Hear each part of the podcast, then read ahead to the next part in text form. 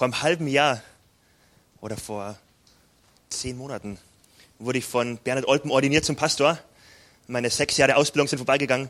Das heißt, Bernhard Olpen hat einen Teil dazu beigetragen, auch wenn er heute nicht da sein kann. Ein Teil von ihm ist dennoch auch hier. Er hat mich geprägt. Und ich freue mich, hier zu sein. Wie ihr hört, komme ich nicht direkt von hier. Ich bin Wuppertaler. Aber ich bin auch nicht wirklich Wuppertaler. Ich bin ähm, im November nach Wuppertal gezogen. Ich habe zuerst drei Monate, äh, drei Jahre ähm, in Gifhorn gearbeitet als Pastor. Kennt jemand Gifhorn? Ähm, eine richtig schöne Stadt, schöne Gemeinde. Ähm, dort durfte ich drei Jahre dabei sein. Und Gifhorn ist im Einzugsgebiet von Hannover. Und wie ihr vielleicht alle wisst, in Hannover spricht man das reinste Hochdeutsch. Ja. Also wenn jemand Hochdeutsch lernen will, ich kann da Nachhilfe erteilen. Ne, ich habe dort ähm, drei Jahre als Pastor gearbeitet, habe zuvor in Frankfurt Theologie studiert in Berühr, das ist so ein Pastorenausbildungszentrum, ähm, und geboren bin ich in Freilassing bei Salzburg auf der deutschen Seite, also Südbayern, der letzte Punkt von Bayern, Voralpengebiet. Ähm, und davon wurde ich auch ein bisschen geprägt, kommt mein bayerischer Dialekt. Aber ja, es ist schön, die Welt kennenzulernen. Dann bin ich im Norden, jetzt im Westen. Mal gucken, was als nächster kommt. Ähm, macht echt Spaß. Bei mir war es so, ich bin jetzt 28 und ähm, vor elf Jahren, ja, vor zehn Jahren habe ich Jesus kennengelernt. Das heißt, als ich 15 war, drei Jahre vorher habe ich schon Gemeinde kennengelernt, bin in Gemeinde gegangen und war irgendwie so halb mit Gott unterwegs und habe drei Jahre lang gesagt, ja, ich will mit Gott leben, aber habe es in meinem Alltag nie geschafft. Und habe einen Freundeskreis gehabt, der war nicht so förderlich für meine Beziehung zu Gott, habe ähm, von meinen Werten ja doch irgendwie anders gelebt und habe am Sonntag, war ich im Gottesdienst dabei und habe die Hände gehoben und habe gesagt, Jesus, ich möchte mit dir leben. Und mein Umfeld dachte, ich bin Top-Christ und irgendwie unter der Woche sah es so anders aus. Und wisst ihr, was eine der größten Lektionen in meinem Leben war? Und wenn du mitschreibst, das wäre ein Satz, den du könntest du mitschreiben. Jesus kommt super mit meiner Schuld und mit meinen Fehlern klar. Aber er kommt überhaupt nicht mit Heuchelei klar. Darauf hat er keine Lust. Darauf kommt er nicht klar. Und da schüttelt er den Kopf und denkt sich, boah Junge, was machst du eigentlich mit deinem Leben? Und für mich war das Christsein so, ich gehe in Gemeinde, ich gehe in Gottesdienst, das ist cool. Ich habe Freunde dort. Aber ich habe Gottes Kraft nicht erlebt. Gott, wo bist du in meinem Alltag? Gott, wo ist diese Liebe, von der ich höre, die mein Leben verändert? Wo ist diese Kraft, dass ich höre, wenn ich bete, du antwortest auf Gebet? Und ich habe es nicht erlebt. Und dann habe ich diesen Schritt gemacht mit 18 und habe gesagt, Jesus, jetzt möchte ich mein Leben ganz auf dich ausrichten. Jetzt möchte ich ganze Sache, Sache machen mit dir. Und plötzlich durfte ich erleben, wie ich mit meiner Schuld, mit meinen Fehlern zu Gott kam und Gott was Neues gemacht hat. Gott kommt mit meinen Fehlern klar, aber nicht mit meiner Heuchelei.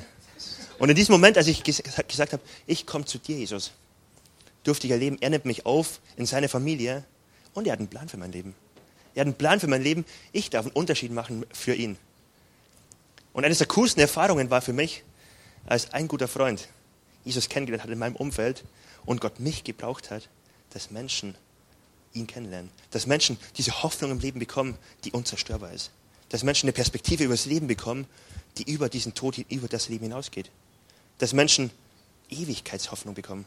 Dass Menschen sagen, nun lebe ich nicht mehr von Wochenende zu Wochenende, nun habe ich ein Ziel in meinem Leben, nun habe ich eine Bestimmung, ich weiß, wofür ich leben kann. Und Gott hat mich gebraucht, um jemand anders das zu geben. Ist das genial? Hey, mein Leben ist wertvoll, ich kann Unterschied machen. Und als ich das so erlebt habe, habe ich gesagt, Jesus, wenn du mich weiterhin gebrauchen kannst, wenn ich das öfters erleben darf, hey, ich möchte dir mein Leben, ich möchte mein Leben so anvertrauen, mach mit mir, was du willst, ich will Vollgas geben. Ich möchte dein Reich bauen. Und das ist das Coole, Gott kommt mit meinen Fehlern klar. Gott kommt mit meinen Unzulänglichkeiten klar. Und er sagt nicht, komm, du darfst einfach so ein Teil meiner Familie sein, sondern er sagt, komm, du bist wie ein Stift in meiner Hand. Und ich schreibe auf deinen krummen Linien, schreibe ich gerade. Ich habe eine Berufung für dein Leben. Ich möchte mit deinem Leben Geschichte schreiben. Und mein Leben wurde nicht einfacher dadurch. Überhaupt nicht. Aber ich darf feststellen, da kommt was Gutes bei rum. Und am Ende meines Lebens will ich nicht zurückgucken und sagen, ich habe einen schönen Rosengarten gehabt, ich habe schön Urlaub gemacht und habe dort und das, das gesehen, habe vielleicht ein schönes Haus aufgebaut. Sondern viel wertvoller wenn ich zurückgucken kann auf mein Leben und sagen kann, Gott, du hast mich gebraucht, um Spuren im, im Leben von Menschen zu hinterlassen. Um Menschen zu segnen. Um das, was du mir gegeben hast, weiterzugeben. Könnte ein Leben sinnvoller gebraucht werden? Und dann gucke ich in die Zukunft und denke mir, boah, das sind echt einige Herausforderungen, können noch einige Schwierigkeiten kommen. Aber es ist cool, wenn man wissen darf, das Beste kommt noch. Gott hat was Gutes vorbereitet. Gott hat gesagt, ich habe einen guten Plan für dein Leben. Du bist in vorbereiteten Werken. Und mit dieser Haltung unterwegs zu sein, Gott, in der Zukunft hast du was richtig Gutes für mich vorbereitet. Das ist eine DNA von, Christ, von Christen, oder? Nicht zurückzugucken und zu sagen, oh, damals war es aber schön, oh, wenn wir das wieder hätten, wäre es aber cool, sondern nach vorne zu gucken und zu sagen, ja, es mag sein, dass es nicht einfacher wird. Ja, es mag sein, dass ein paar Schwierigkeiten kommen. Aber ich bin entschlossen, Jesus, mit dir kommt das Beste nach. Du hast was vorbereitet für mich. Ich darf mit dir einen Unterschied machen. Und so bin ich ähm, vor zehn Jahren ähm, zu, zu Gott gekommen, habe gesagt, jetzt ganze Sache mit dir. Und vor sieben Jahren habe ich angefangen, Theologie zu studieren in, in, in äh, Frankfurt. War dann drei Jahre in Gifhorn.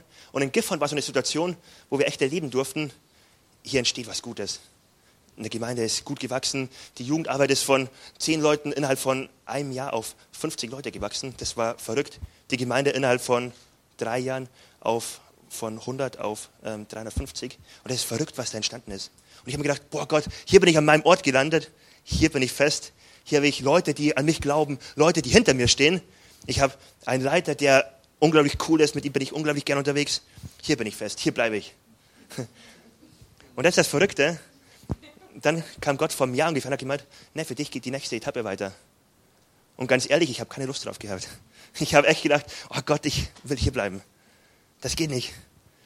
Und wisst ihr, ich habe oft darüber gepredigt, wie wichtig es ist, seine Identität, sein Fundament im Leben, nicht im Geld, nicht im Job und was auch immer zu haben, sondern nur in Jesus. Aber wisst ihr, wie sich das anfühlt, wenn plötzlich in Gifhorn ziehe ich hier um und plötzlich sind die Freunde weg? Plötzlich war meine Rolle in Gemeinde, ich war für junge Gemeinde zuständig, Studentenarbeit, Jugendarbeit, Ranger, Kinder. Und jetzt bin ich plötzlich nur noch für Erwachsene zuständig und wir bauen College auf, wo wir junge Leute ausbilden wollen ähm, und junge Leute fit machen wollen. Das Credo College. Ähm, da bin ich jetzt plötzlich dabei, in junge Leute zu investieren, um junge Leute auszubilden. Und ich denke mir, alles hat sich verändert, meine Rolle hat sich verändert, meine Aufgaben haben sich verändert, die Leute, mit denen ich unterwegs bin, haben sich verändert. Ich wohne in einer neuen Stadt, neues Umfeld. Ich habe eine Verlobte, ich habe eine Fernbeziehung, plötzlich bin ich mit ihr in einer Stadt.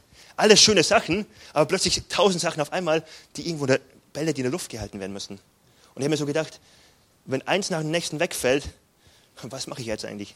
Wo ist mein innerer Friede gegründet? Wo ist meine Freude? Wo ist ähm, meine Sicherheit?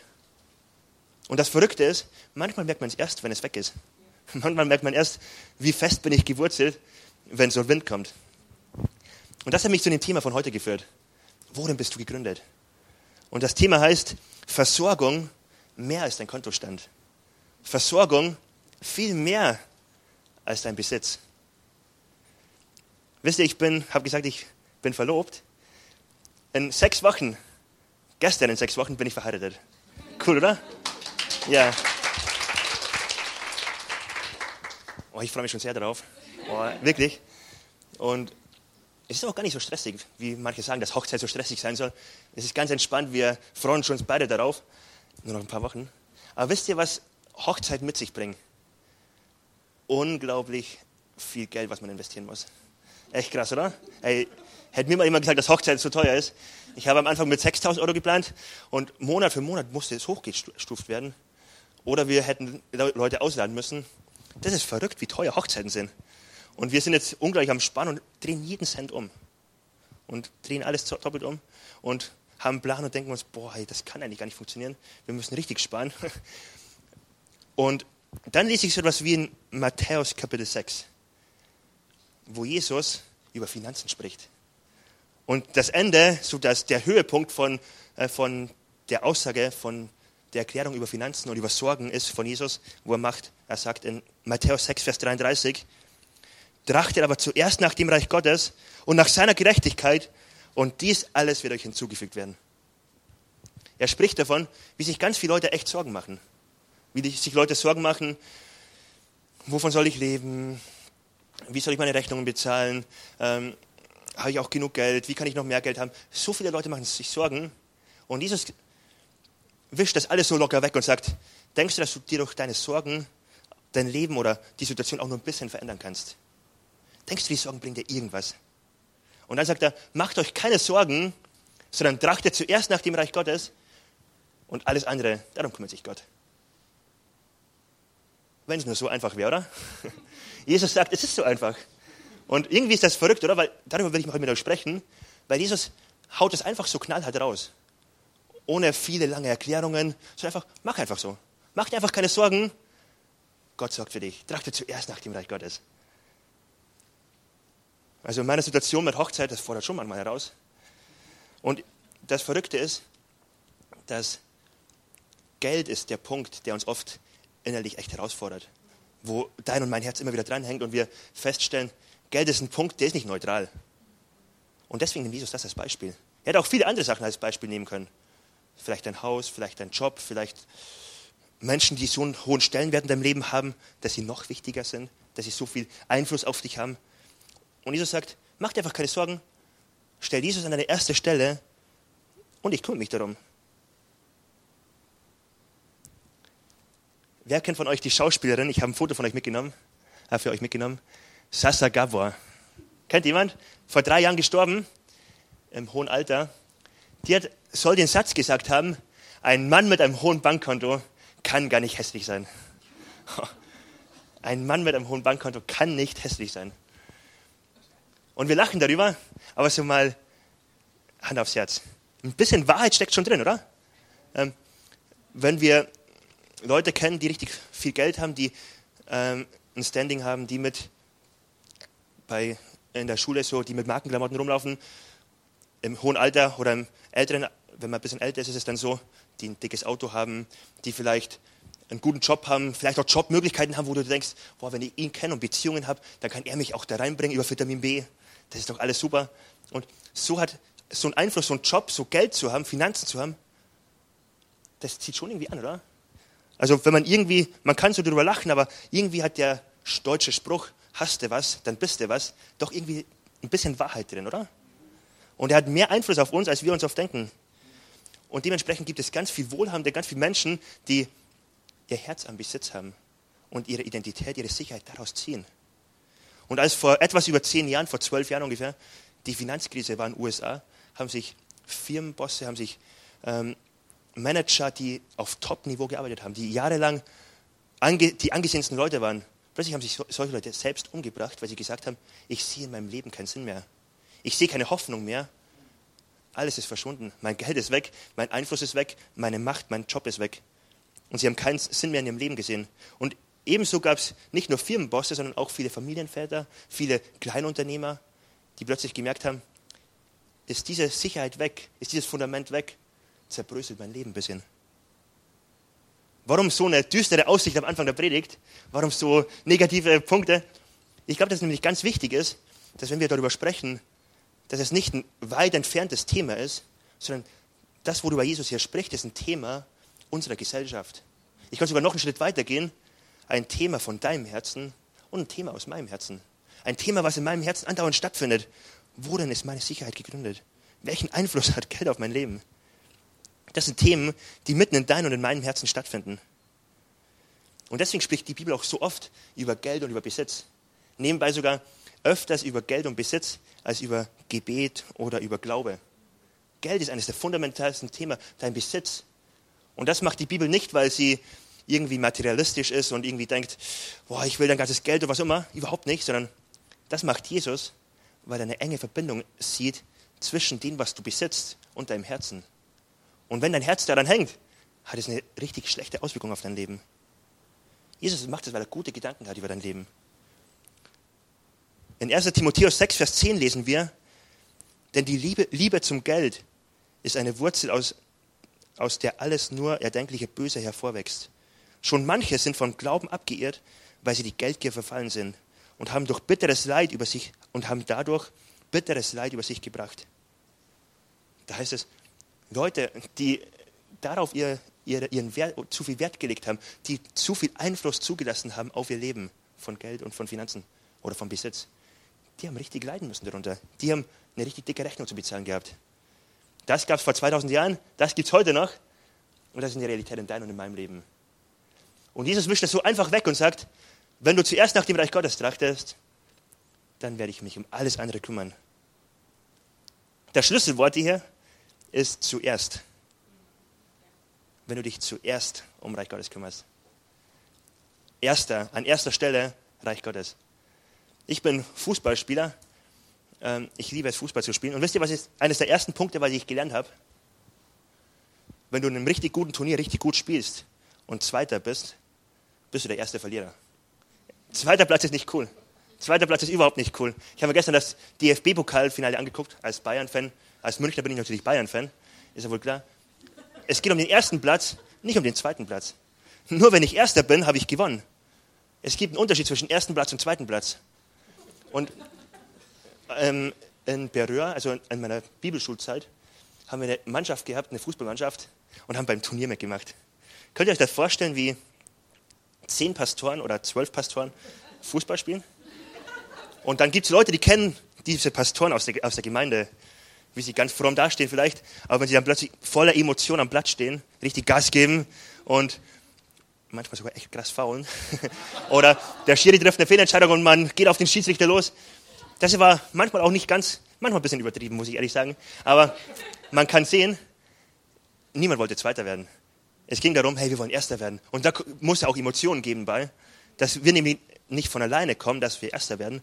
Da müssen wir alles geben. Da müssen wir all in gehen. Und diese Art von Erster sein, das meint Jesus mit zuerst Christen. Jesus möchte zuerst Christen haben.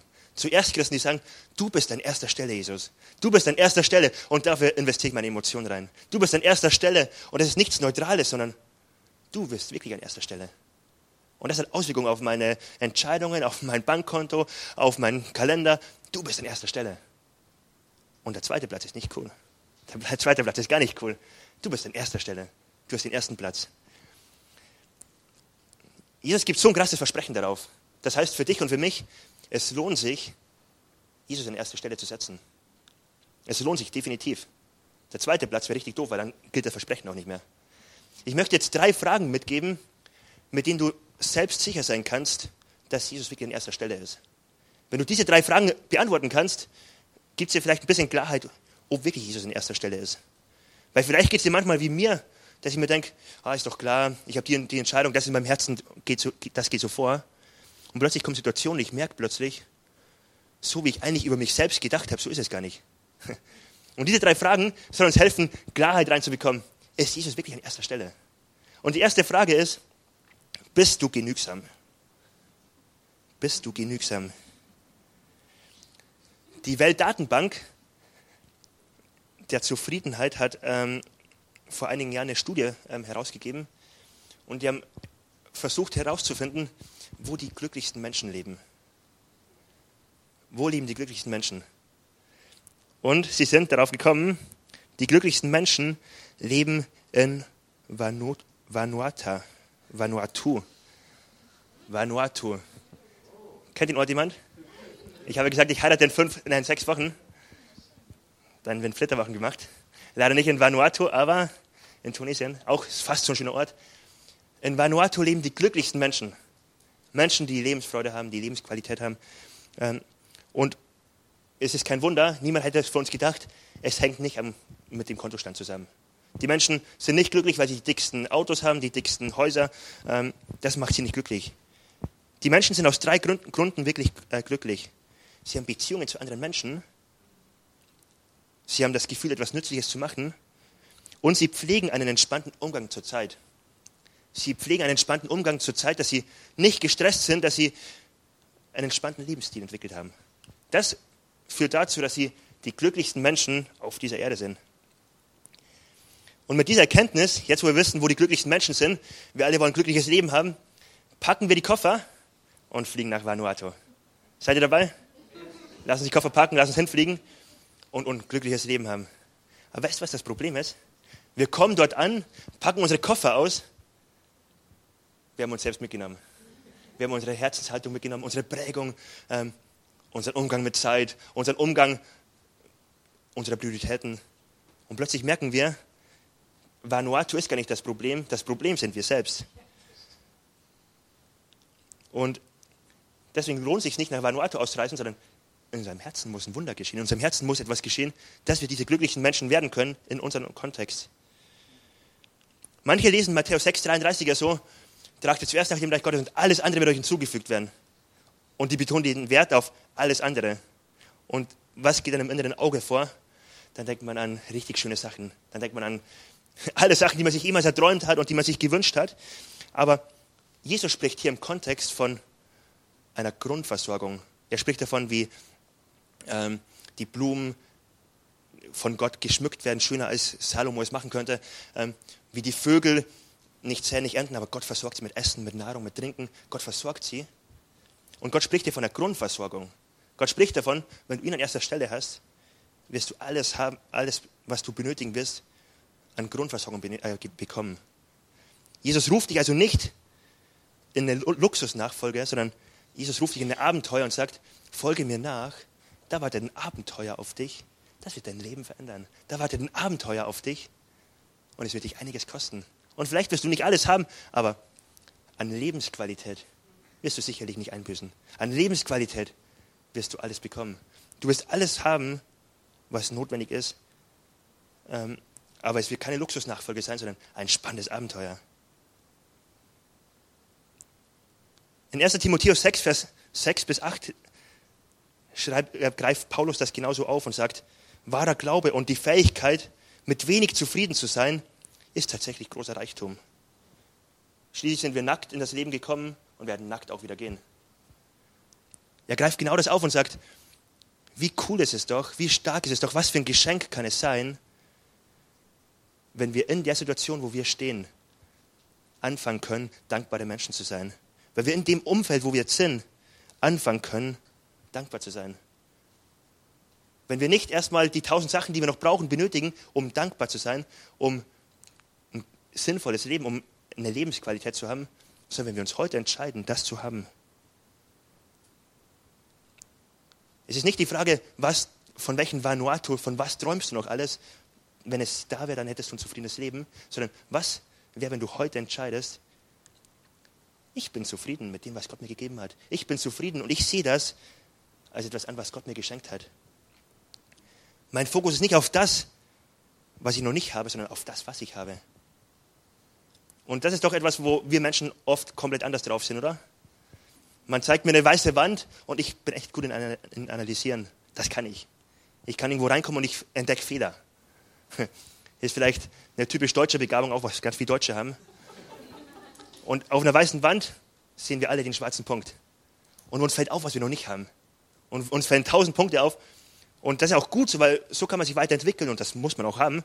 Aber gleichzeitig ist eine ganz große Gefahr drin, Dankbarkeit zu verlieren, Lebensqualität zu verlieren, weil man sich darauf fokussiert, was man nicht hat und nicht auf das, was man hat.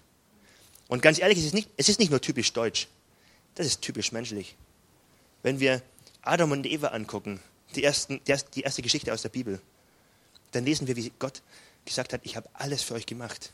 Und ich habe es nicht einfach nur so gemacht, damit ihr überleben könnt, sondern der Sonnenuntergang ist für euch als Geschenk da. Das hat keinen praktischen Nutzen. Ich hätte auf die Sonne einfach so weg untergehen lassen können. Aber einen traumhaften Sonnenuntergang habe ich gemacht, weil ich es gut mit euch meine. Weil ich ein kreativer Gott bin, der euch was Gutes wünscht. Der euch zeigen will, wie schön diese Erde sein kann. Ich habe euch in, auf eine Bühne gesetzt, auf eine Lebensbühne, wo alles top ist. Ihr könnt leben, ihr könnt Gas geben, alles ist vorbereitet. Und Gott setzt die Menschen in ein Umfeld, wo alles da ist. Und worauf richtet Adam und Eva den Fokus? Es dauert nicht lange, da ist ein Baum. Gott, warum dürfen wir von dem einen Baum nicht essen? Ja, alles andere dürfen wir, ja. Aber warum der eine Baum? Merkst du, merkt ihr etwas? Das ist typisch menschlich. Man guckt auf das, was man nicht hat.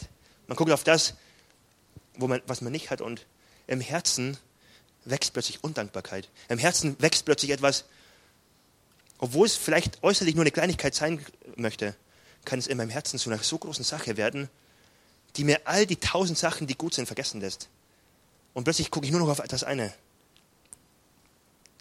Und wenn ich dann meine Nachrichten angucke und ähm, ich gucke gerne Filme, wenn ich bei Beruf 7 Filme gucke, dann kommen alle 20 Minuten Werbungen, worauf ich gar keine Lust habe.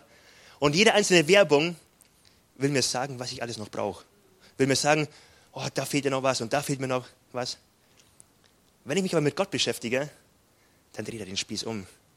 Bei Gott kann ich plötzlich kennenlernen, was er mir schon alles geschenkt hat. Bei Gott kann ich plötzlich feststellen, wie reich ich doch beschenkt bin.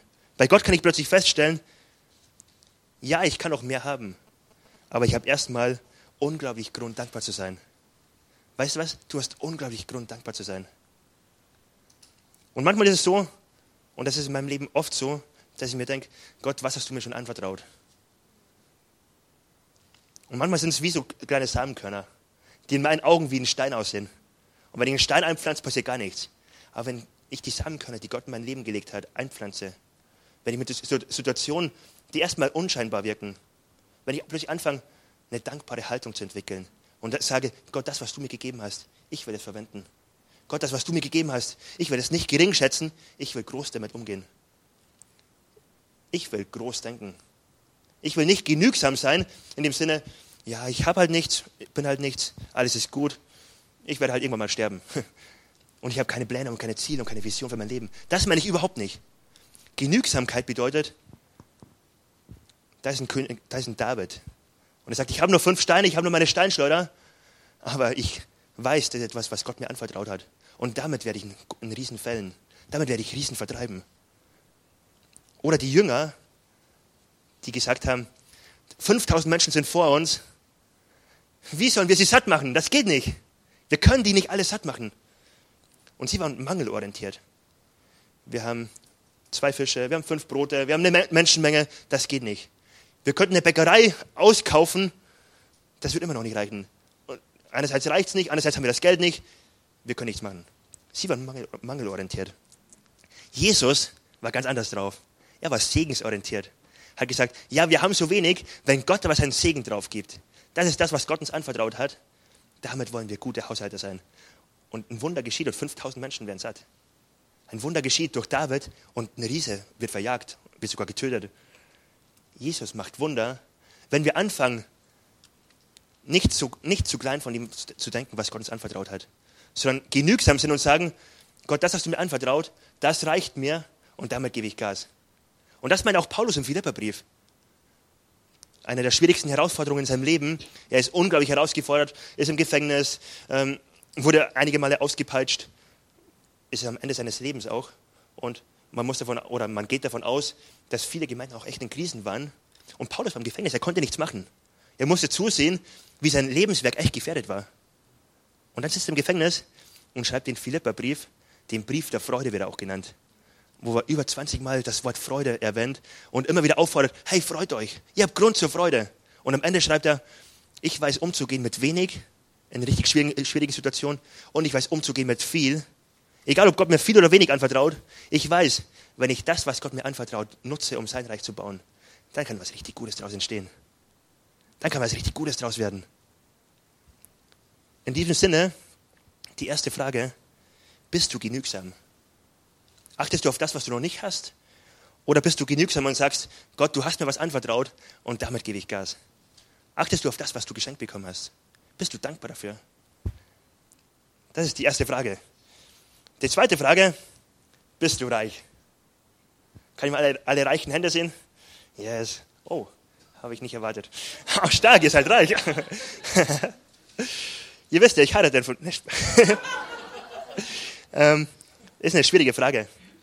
Der Berliner Politologe Klaus Schröder hat seinen Studenten eine Frage mitgegeben. Stellt mir, ähm, sagt mir mal, wer ist reich? Und dann haben sie Umfragen gemacht, eine Studie gemacht in Deutschland und haben festgestellt und haben es berechnet und haben gesagt, jemand, der Nettoeinkommen von 15.000 Euro im Monat hat, ist reich. Stark, oder? Da komme ich fast hin mit meinem Jahresgehalt. Jemand, der 15.000 Euro im Monat verdient und das zur Verfügung hat, der ist reich. Andere sagen, wenn man 9.000 Euro zur Verfügung hat, ist man reich. Bist du reich? Viele haben sich gemeldet. Stark.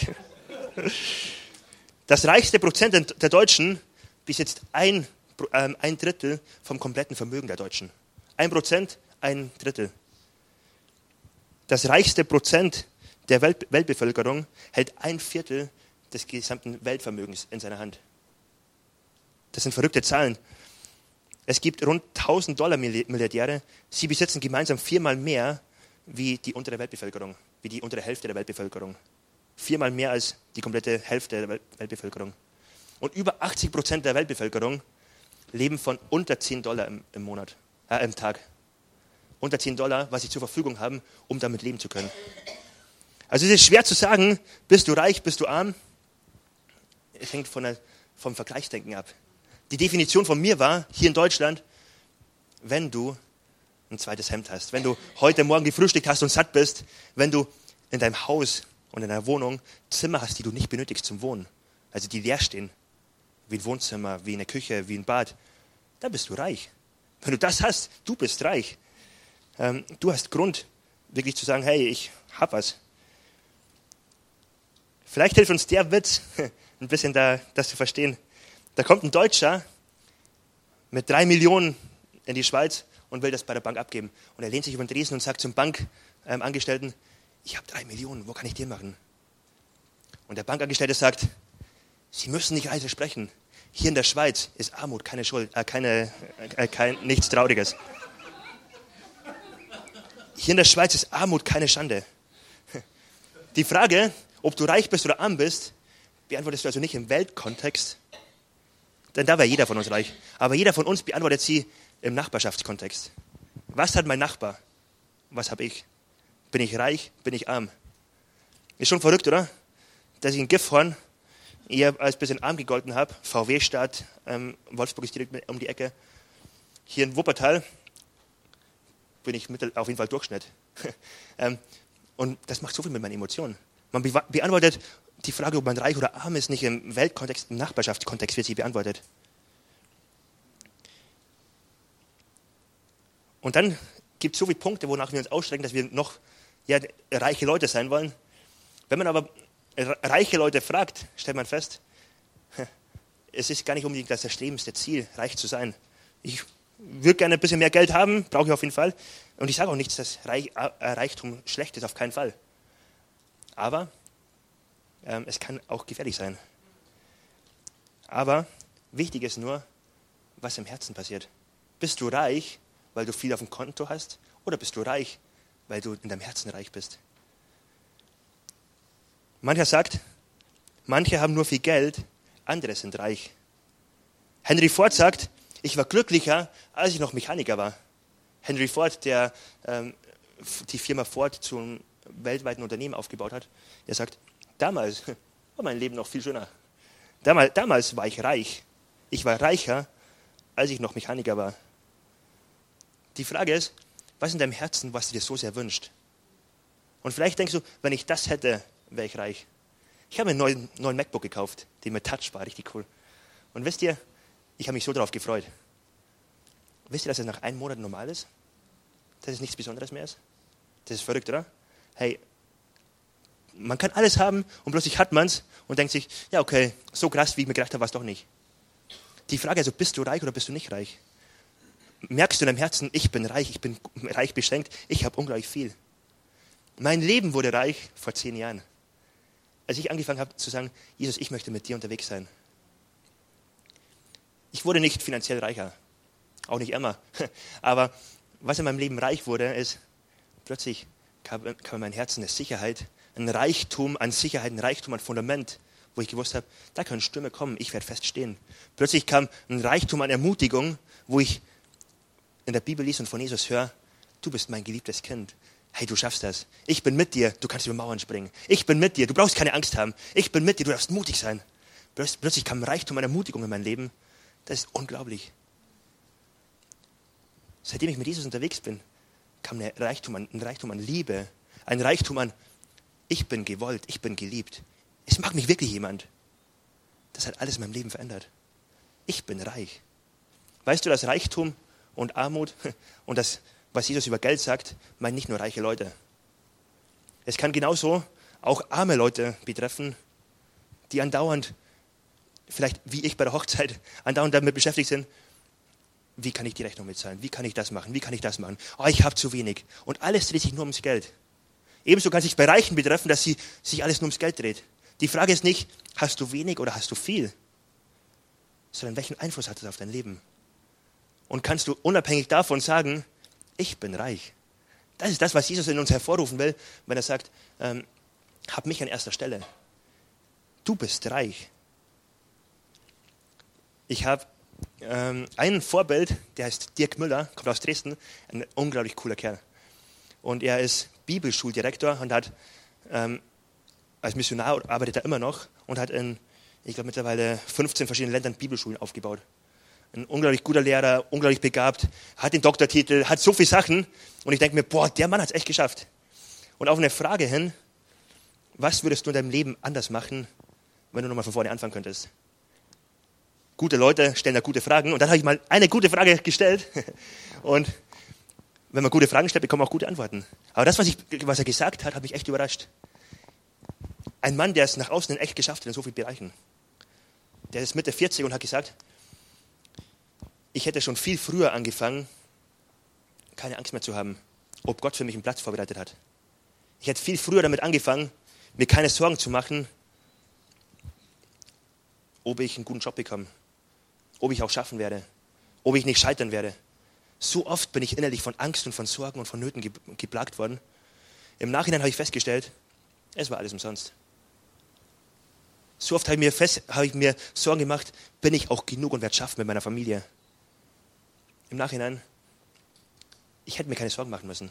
Und dann sagt er, ich würde einfach anfangen, Gott zu vertrauen. Ich würde einfach anfangen, auf das zu gucken, was Gott mir zuspricht und feststellen, ich bin reich. Ich habe einen Gott, der mit mir ist. Ich, mit, ich bin mit Jesus unterwegs. Ich muss keine Angst haben. Wenn ich mein Leben nochmal leben könnte, ich will mich noch stärker darauf fokussieren. Dieses Versprechen von Jesus. Mach dir keine Sorgen. Trachte zuerst an Reich Gottes. Sei entspannt, sei innerlich relaxed. Ich kümmere mich um dich. Und die dritte Frage, bist du großzügig? Ihr merkt, die Frage, bist du großzügig, hängt ein Stück weit mit der Antwort, bist du reich zusammen. Es ist unglaublich schwer, wenn du innerlich das Gefühl hast, ich bin nicht reich, ich bin arm. Ich bin arm an Ermutigung. Ich glaube keiner an mich. Dann ist es unglaublich schwer, es weiterzugeben an andere. Wenn du aber reich bist in dem und sagst, ich bin reich beschenkt von Jesus. Ich habe alles, was ich brauche in ihm. Ich habe mehr als genug. Ich kann, ich kann weitergeben. Wisst ihr, wie einfach es ist, großzügig zu sein? Wenn ich weiß, ich wurde großzügig beschenkt. Wisst ihr, wie einfach es ist, an andere zu denken, wenn ich weiß, an mich ist gedacht worden? Das ist so einfach. Und das will Jesus in uns freisetzen und sagen, hey, du musst keine Angst haben. Du bist reich beschenkt. Sei genügsam mit dem, was du hast und achte auf den Wert, was daraus entstehen kann. Achte darauf, du bist beschenkt. Du wurdest nicht vergessen. Du bist nicht der fünfte Rad am Wagen. Ich denke an dich. Du wurdest nicht vergessen. Bist du großzügig, ist so leicht zu beantworten oder ist, ist zu leben, wenn man reich beschenkt ist. John Wesley, ein Erweckungsprediger, hat gesagt, hat eine Predigt gehalten und hat drei Punkte daraus gesagt. Er hat gesagt, zum Thema großzügig sein, zum Thema Finanzen, verdiene so viel du kannst, spare so viel du kannst und gib so viel du kannst. Und das Witzige an der Predigt war, dass ein Geschäftsmann dabei saß. Der die Predigt angehört und hat gesagt, die ersten zwei Punkte sind genial. Verdiene so viel du kannst, spare so viel du kannst, ich bin ganz mit dir. Aber beim dritten Punkt hast du es absolut versaut. Gib so viel du kannst. Du hast es versaut. Da hast du mich, ab, hast mich verloren, da wurde ich abgehängt, da ich bei der Predigt nichts mehr mitnehmen können. Und das ist schon verrückt irgendwie, weil es fällt uns leicht, wenn wir daran denken, oh, es sammelt sich ein Konto an, an bei uns. Aber wenn wir plötzlich hören, gib so viel du kannst, sei großzügig, ist es herausfordernd. Für Christen mag es so sein, ähm, Christen, die, die, sich an der Bibel orientieren, sagen, wir wollen 10% geben in Reich Gottes. 10% ist okay. Jetzt war ich plötzlich bei Leo Bicker, bei einem Pastor der ICF, bei dem Pastor, bei leitenden Pastor. Und dann hat er plötzlich gesagt, ein Wert von uns als Gemeinde ist, wir geben mehr als 10%. Denn wir wollen einfach alles investieren in Reich Gottes. Wir wollen so viel geben, wie wir können. Und dann war es auch so für mich, wo ich mir gedacht habe, wow, das ist eine Challenge. Denn wenn ich so ein bisschen was abhaken kann und sagen kann, ja, okay, jetzt habe ich mein Erwartetes vollbracht, dann ist okay. Da kann ich einen Haken dran machen, alles ist cool, Gesetz erfüllt, fertig. Aber es geht eigentlich gar nicht um Gesetz, sondern es geht darum, mein Leben gehört Jesus. Mein Leben, mein alles gehört ihm. Ich möchte alles in ihn investieren. Ich möchte alles für ihn geben. Wenn ich das denke, würde, daran denke, würde ich sagen, lass uns dann später gleich die Kollekte nochmal rumgeben. oh Mann, aber das ist ein Prinzip, was Gott uns gibt. Und einen spannenden Vers in diesem Kontext ist Sprüche 11, Vers 25. Da heißt es, der Geizhals spart sich arm, der Reiche wird immer reicher. Ein Prinzip in Gottes Reich. Ein Prinzip von Saat und Ernte. Man sät aus und erhält hundertmal oder noch mehr zurück. Ein Prinzip in Gottes Reich. Man investiert und bekommt zurück. Und wisst ihr, ähm, das ist ein biblisches Prinzip, wo Gott uns auffordert. Sei großzügig. Gib, gib aus. Teil aus, denn du bist reich beschenkt. Und dieses Prinzip, teil aus, sei großzügig, wurde mittlerweile auch in der säkulären Welt übernommen. Ganz viele Wirt äh, Unternehmen, ganz viele ähm, Manager sind dabei, dass sie großzügig sind. Sie sagen, man sieht sich immer zweimal im Leben. Man sieht sich zweimal und wenn ich jetzt breit ausstreue, kommt alles wieder zurück. Und irgendwann kommt der Moment, da brauche ich auch Hilfe. Da werden die mir helfen. Teil großzügig aus. Ein Prinzip, was von der Wirtschaft übernommen wurde. Ein Prinzip, was in der Bibel vorzufinden ist. Sei großzügig. Reich ist, wer viel hat, reicher ist, wer wenig braucht, am reichsten ist, wer viel gibt. Vielleicht ist das die Challenge für dich heute, vielleicht jetzt gleich die Challenge für dich. Überleg dir doch mal, wo willst du anfangen, großzügig zu sein? Wo willst du anfangen zu sagen, ich möchte großzügig investieren? Denn ich bin reich beschenkt, ich kann reich weitergeben. Jesus spricht hier vor allem über Finanzen, weil das ein Punkt ist, der uns echt Sorgen machen kann. Aber ich möchte den Punkt auch übertragen. Vielleicht ist für dich dran, großzügig zu sein, Leute einzuladen zum Essen, dein Haus zu teilen. Vielleicht ist es für dich dran, großzügig zu sein ähm, im, Umgang mit, im, Umgang mit, Komplimenten. Komplimente sind wichtig. Das schwabische Sprichwort, ähm, nicht geschimpft ist gelobt genug, stimmt überhaupt nicht. Das ist nichts, was mit der Bibel zu tun hat. In der Bibel lesen wir Aufforderungen, ermutigt einander, sprecht gut übereinander, sprecht, eure Worte sollen Leben aussprechen und nicht andere platt machen, sollen Leute ermutigen und auf eine Bühne heben und wirklich stark machen und nicht schwach machen. Vielleicht ist das ein Punkt für dich, wo du anfangen solltest, großzügig zu sein. Gott liebt Großzügigkeit. Ich möchte kurz einen Moment Zeit geben. Mach dir kurz einen Punkt in deinem inneren Auge fest. Vielleicht speicherst du ihn ins Handy oder schreibst ihn dir auf und sagst, ab heute möchte ich anfangen, großzügig zu sein in diesem Punkt. Frag doch mal Gott, was, Jesus, was möchtest du mir sagen? Wo kann ich meinen nächsten Schritt gehen? Ich bin überzeugt, das ist nicht nur eine Predigt, wo wir sagen, ja, okay, schöner Gedanke, ich gehe jetzt raus, sondern ich glaube, Gott möchte durch seinen Heiligen Geist einzelne Punkte vielleicht festsetzen, wo er sagen möchte, da ist dein nächster Step. Da wäre es cool, du würdest anfangen, großzügig zu sein.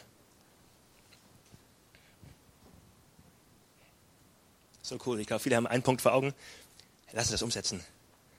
Hey, wie cool ist es, wenn von dieser Gemeinde, wenn die Gemeinde dafür bekannt ist, eine Gemeinde, die weiß, sie sind reich beschenkt, die genügsam sind. Vielleicht haben sie nicht alles, vielleicht nicht überall das Beste, aber das, was sie haben, damit machen sie den Unterschied. Damit geben sie richtig Gas. Wie cool wäre es, wenn die Gemeinde dafür bekannt ist, eine Gemeinde, die reich beschenkt ist. Und eine Gemeinde, die großzügig ist. Ich glaube, die Nachbarschaft hier, ich glaube, die wird verändert werden. Ich glaube, man kann echt Einfluss ausüben auf diese Nachbarschaft. Hey, das sind Sachen, die, die, die suchen Leute. Leute suchen Leute, ähm, suchen nach einer Gemeinde, die großzügig ausgibt, die großzügig ist an Liebe, großzügig ist an Vergebung, großzügig ist, weil sie sagen, wir wurden reich beschenkt, wir geben es weiter. Wisst ihr, der, Anst der, ähm, der Anspruch daran ist nicht, weil wir sagen, wir wollen uns jetzt Mühe geben, wir wollen jetzt die Top-Christen sein und richtig Gas geben. Die Motivation, das zu machen, finden wir bei Jesus selbst. Ich habe euch dann Vers mitgenommen, 2. Korinther 8, Vers 9. Da heißt es, ihr wisst ja, woran sich die Gnade von Jesus Christus, unserem Herrn, gezeigt hat. Er, der reich war, wurde arm, damit, seine Armut, damit ihr durch seine Armut reich werdet. Jesus selbst, Gottes Sohn, er ist arm geworden, am Kreuz gestorben, damit du reich werden kannst. Damit du reich sein kannst in der Beziehung zu Gott. Damit du reich sein kannst an Lebensqualität. Das ist unsere Motivation. Unsere Motivation ist nicht, ab heute geben wir richtig Gas und das schaffen wir schon irgendwie, sondern wir haben ein Vorbild. Wir haben ein Vorbild Jesus und er sagt, ich bin den Weg vorausgegangen. Ich bin arm geworden, damit du reich werden kannst. Und jetzt folg mir nach. Und sei dir gewiss, du bist reich und jetzt kannst du auch reich sein. Lass uns doch alle gemeinsam mal aufstehen. Ich möchte gleich beten. Vielleicht ist heute die Entscheidung für dich dran, die Entscheidung zu treffen, ich möchte mein Herz nicht ans Portemonnaie hängen. Ich möchte mein Herz neu an Jesus hängen. Ich erkenne, ich bin reich beschenkt. Ich möchte nicht mehr mangelsorientiert sein, ich möchte segensorientiert sein. Ich darf genügsam dankbar und großzügig sein.